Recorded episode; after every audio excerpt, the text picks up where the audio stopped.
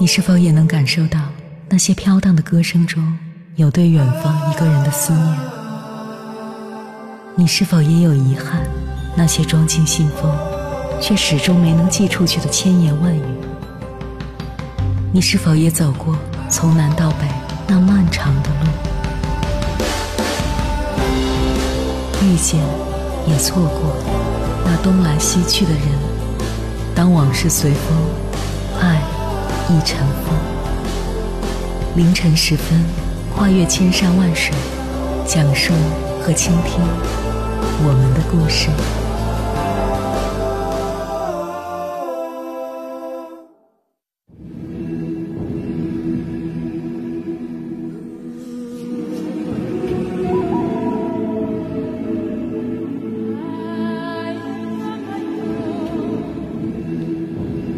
欢迎回来。各位夜行者，这里是正在直播的中国交通广播，千山万水只为你，深夜不孤单。我是迎波，绰号鸭先生。我要以黑夜为翅膀，带你在电波中自在飞翔。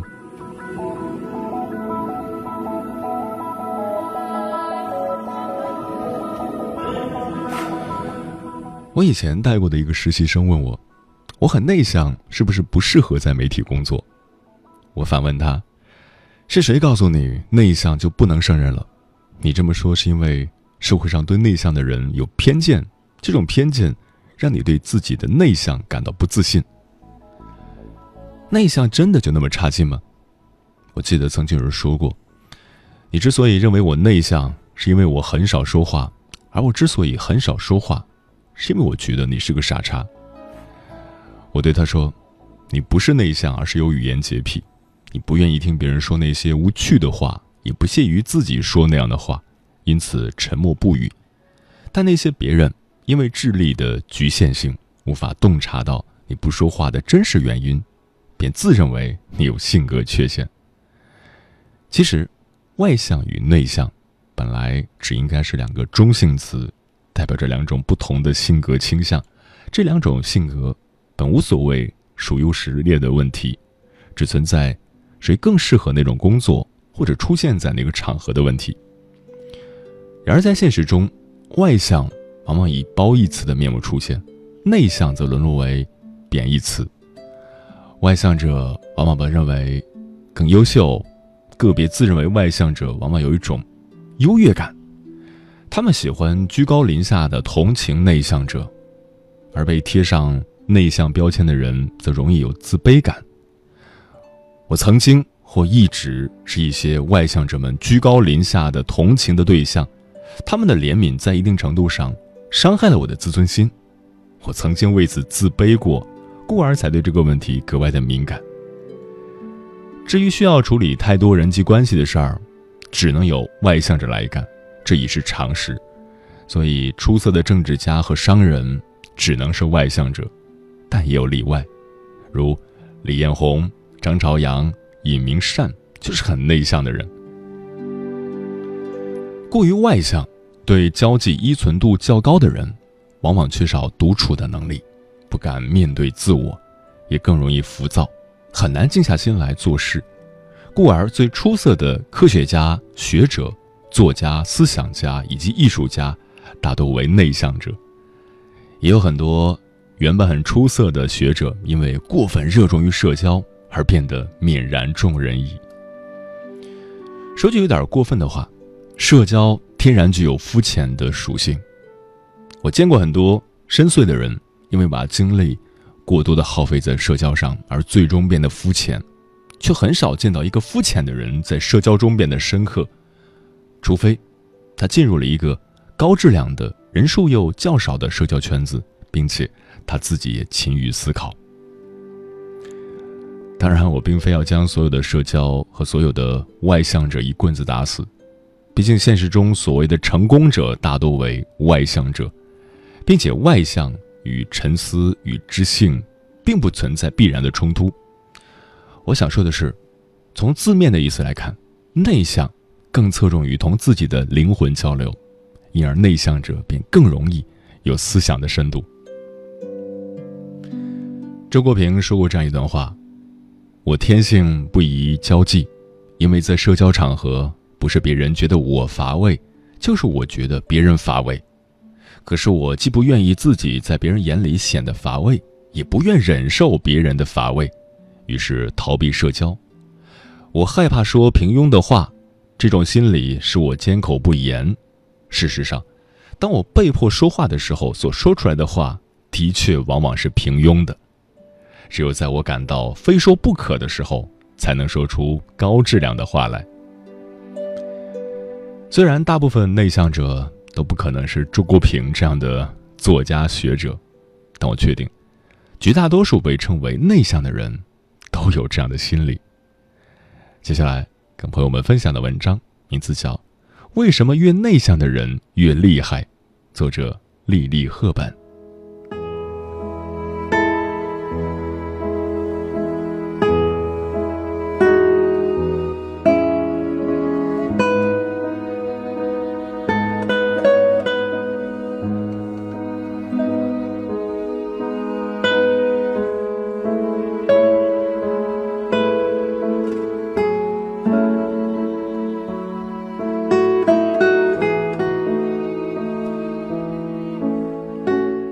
典型内向者，但最近同事们都对我说：“你哪是什么内向，分明就是内秀。我们之前太小看你了，原来你一直深藏不露啊！”在我微微一笑之后，开始了对内向的反思。其实这世上哪有什么深藏不露，只不过是内向者的一贯作风罢了，习惯于默默积蓄能量，爆发时往往出人意料。这可不是内向者故意为之，只是大家一直误解了内向，对内向者带有偏见。我初到公司时，是一个不太喜欢在办公室当众讲话的人，平时也喜欢一个人独来独往，不怎么参与办公室闲聊，所以就被领导和同事贴上了内向的标签，理所应当的觉得我性格不够积极，沟通能力欠缺。刚来一个月，似乎就被他们否定了。其实从小到大，我已经习惯了初到一个圈子被冷落的感觉。小的时候还会因为这种性格产生自卑感，很不合群，错过了很多展示自我的机会。上了大学以后，总有人对我说：“你给人一种很有距离感的印象。”我也曾试图改变自己的内向性格，向外向者看齐，但是这种改变其实是违背本性的。自己越加的不快乐、焦虑不安。后来，我索性将自己投入到图书馆里，畅游在书籍的世界里。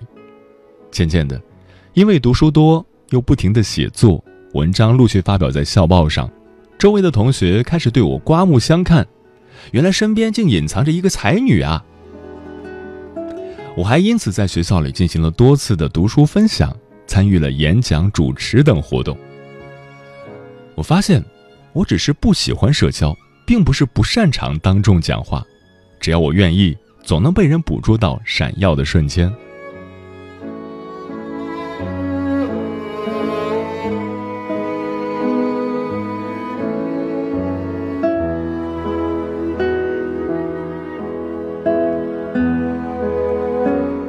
卡尔·荣格在一九二一年的心理类型学中提出了外向和内向的概念。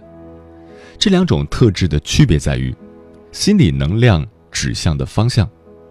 对于内向的人来说，他们的能量指向内部，因此他们对内心世界更感兴趣，更安静，喜欢独处、自省和思考。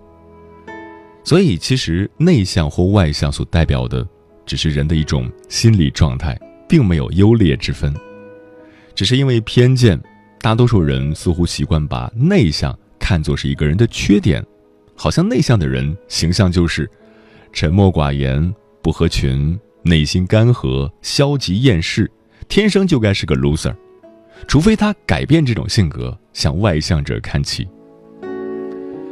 其实这是一个天大的误会，内向者真的被社会误解太久了。内观自己，我发现我心思敏感细腻。常常能注意到别人忽略的地方，善于发现，心细如尘。我洞察力很强，特别善于察言观色，体察别人的情绪，同理心很强。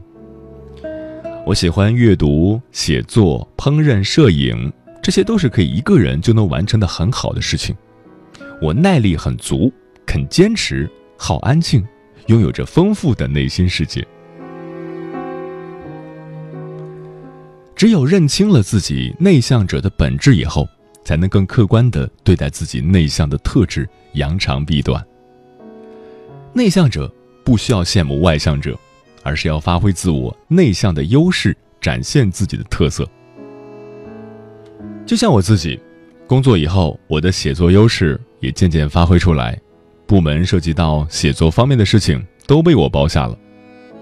我的口才也被锻炼得很好，出任公司年会的主持人更是一炮打响。公司所有人都知道，财务部有一个能写会道的才女。内向的我。可以沉下心来做好每一件事，也渐渐给人留下非常靠谱的印象。虽然我还是不喜欢与人社交，但是每一次的集体活动，我都积极表现，主动与人深入交流，抓住每一次展现自我的机会。社交次数不在多，而在于精。每一次的社交都是有效社交，也会给人留下很深的印象。画家兼导演史泰龙说：“人追求理想之时，便是坠入孤独之际。内向的人，只要能利用好先天优势，抓住机会展现自己，真的可以表现得很出色，创造出一片属于自己的广阔天地。”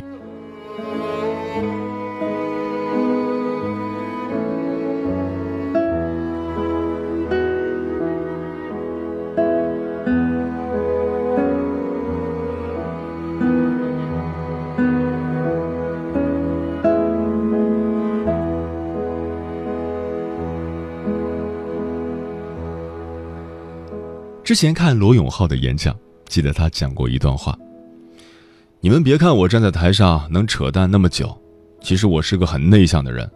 参加超过五个人的饭局，我就会全身不舒服。每次饭局以后回家，都要一个人狠狠读一天书才能缓过来。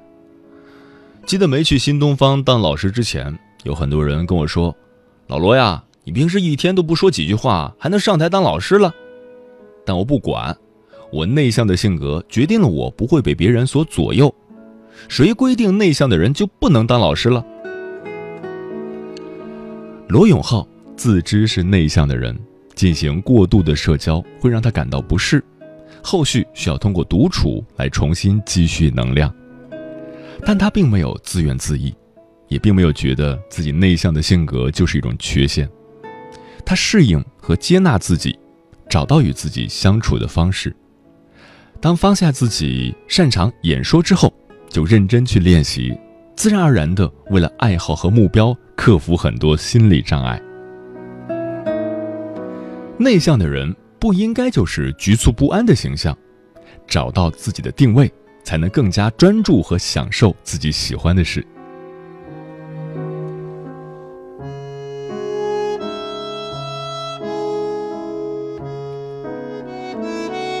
不了解周星驰的人，只能看见他在戏里嬉笑怒骂、搞怪耍宝，给观众带去欢笑。谁也想不到，生活中的周星驰一点都不搞笑，是个性格内向的人。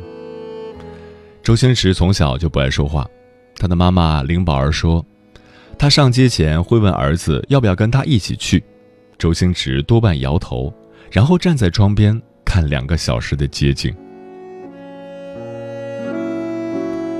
拍《大话西游》时，导演刘镇伟也说过，周星驰想找他聊戏，由于害羞不敢直接找他，所以偷偷的在他酒店房间门下塞纸条。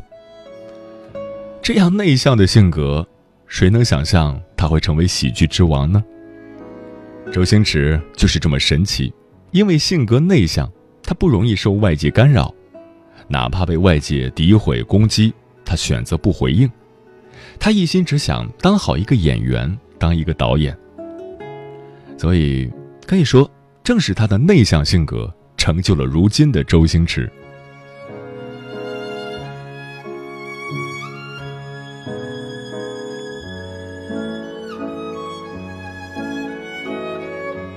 内向的人心里的话不见得就比你少只是他们不爱多说话反而喜欢思考。人间女神奥黛丽·赫本也是一个内向者，她曾说过：“我喜欢独处，喜欢和我的狗一起散步，一起欣赏树木、花朵、天空。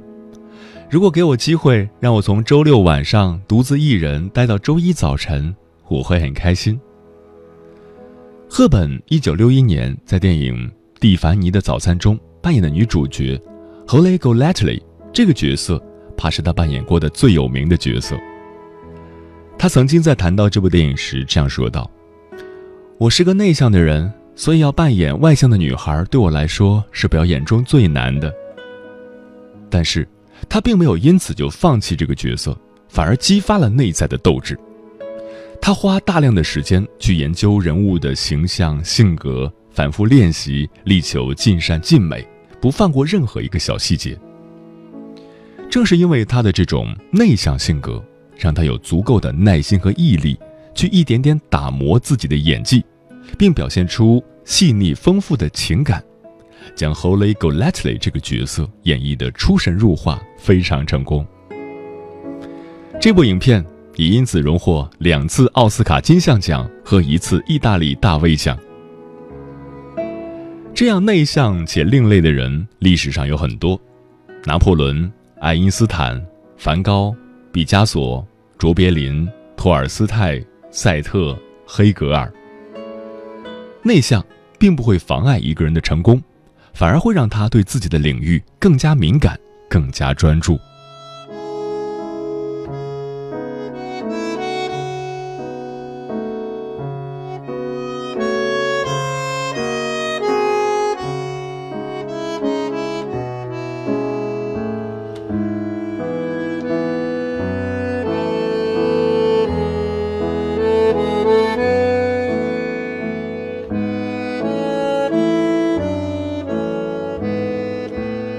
心理学家米哈里·齐克森特·米哈伊在1990至1995年间做了一项研究，研究对象是91名在艺术界、科学界、商业以及政治领域表现出卓越创造力的人。他们当中有很多人在青春期阶段处于社会的边缘，因为他们感兴趣的领域对于同龄人来说都太不可思议了。但也正是这样。他们得到了更多的独处时间来做感兴趣的事情。《时间的皱纹》作者马德琳·英格曾经说过：“如果不是因为小时候一个人把时间都用在阅读和思考上，他压根儿就不会成为一名如此大胆的思想家。”越来越多的事实显示，孤独和安静具有一种强大的力量，能够让人摒弃一切干扰和诱惑。沉浸在一件事情中，所以刻意练习这件事情最容易发生在内向者身上。当你活得越像你自己，越来越好的时候，你的优势就会渐渐展现出来。我们要做的，只是在这些自然而然发生之前，耐得住孤独。而在耐得住孤独这方面，还有谁会比内向的人更有天赋呢？圣雄甘地曾说：“你能以安静的方式改变世界。”内向者只是在用安静的方式与自己相处，与这个世界相处。愿每个内向者都能从安静中汲取更多能量，蓄势待发。内向的你也可以光芒万丈。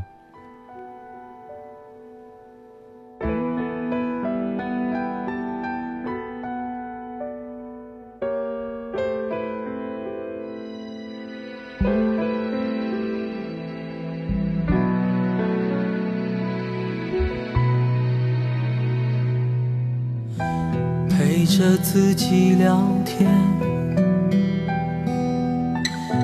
熬过每个失眠，赌上所有尊严，却追不回时间。大雨漫过这条街，故事情节没人。谅解，人群里哭了笑了，忘了那个是真的我。也许有一个安静的我，勇敢了太久，反而脆弱，安静的想念。安静的海，安静的疯狂，谁能明白？只剩下一个安静的我，因为拥有过，才更寂寞。安静的遗憾，安静的来，安静的房间。回忆在风里安静离开，陪着自己聊天，熬过每个失眠，赌上所有尊严。追不回时间，大雨漫过这条街，故事情节没人谅解，人群里哭了笑了，忘了那个是真的我，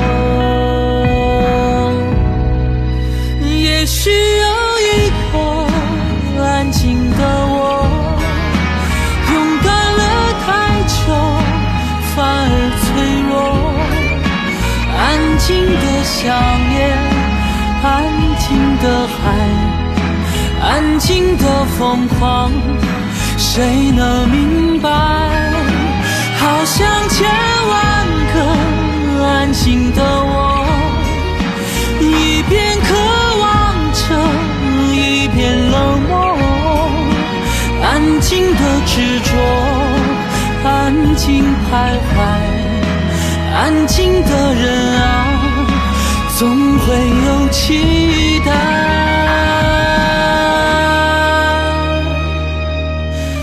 安静的白。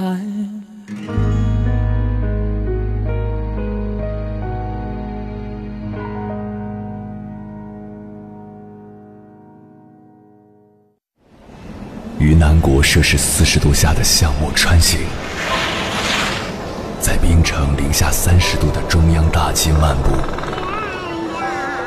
往十里洋场听罢一曲天涯歌女，西出阳关凭黄沙穿金甲，风霜雨雪，四季如歌，不曾倦怠。我翻越高山。趟过大河，无所畏惧水深和火热，只为打破这千山万水的阻隔，与你相遇。我是英波，我在原来的地方等你。凌晨三点，不见不散。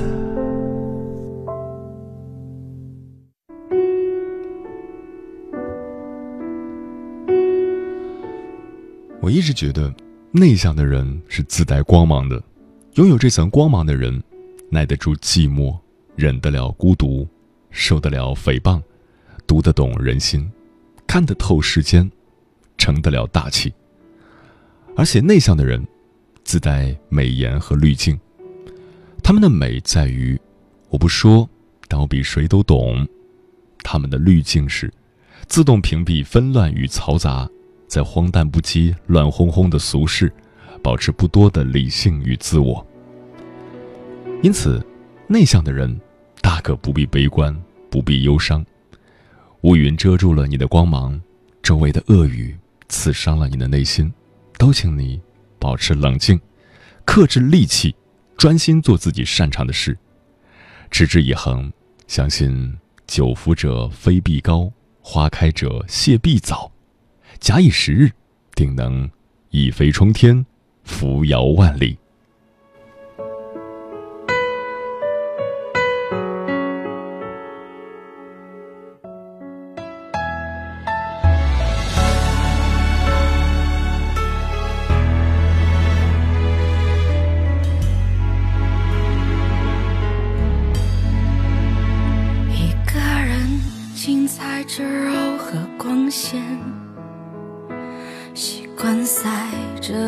一起走在夜里，低头不断换着熟悉的歌曲，远处的万家灯火落在我的眼里，看单车上街伴回家的少年，看小摊上吆喝生意的大叔。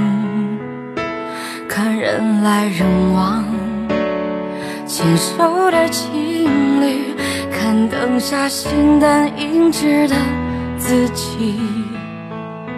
我可以一个人安静的生活，我可以一个人承受着寂寞。明亮的夜空温暖着我。放飞记忆中的软弱苦涩，我可以一个人安静的生活，我可以一个人承受着寂寞。偌大的天空包容着我，抹去所有的伤心。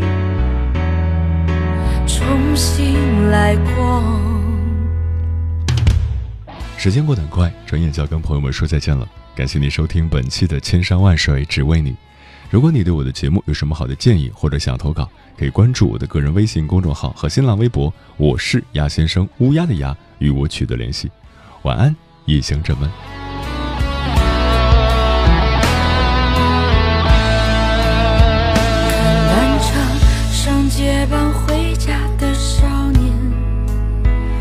小摊吆喝生意的大叔，看人来人往，牵手的情侣，看灯下形单影只的自己。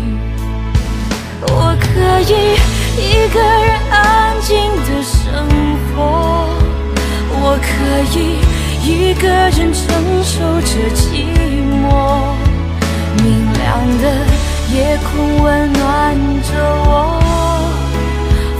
放飞记忆中的软弱和苦涩。我可以一个人安静的生活，我可以一个人承受着寂寞。偌大的天空包容着我。抹去所有的伤心，重新来过。我可以一个人安静的生活，我可以一个人承受着寂寞。明亮的夜空温暖着我，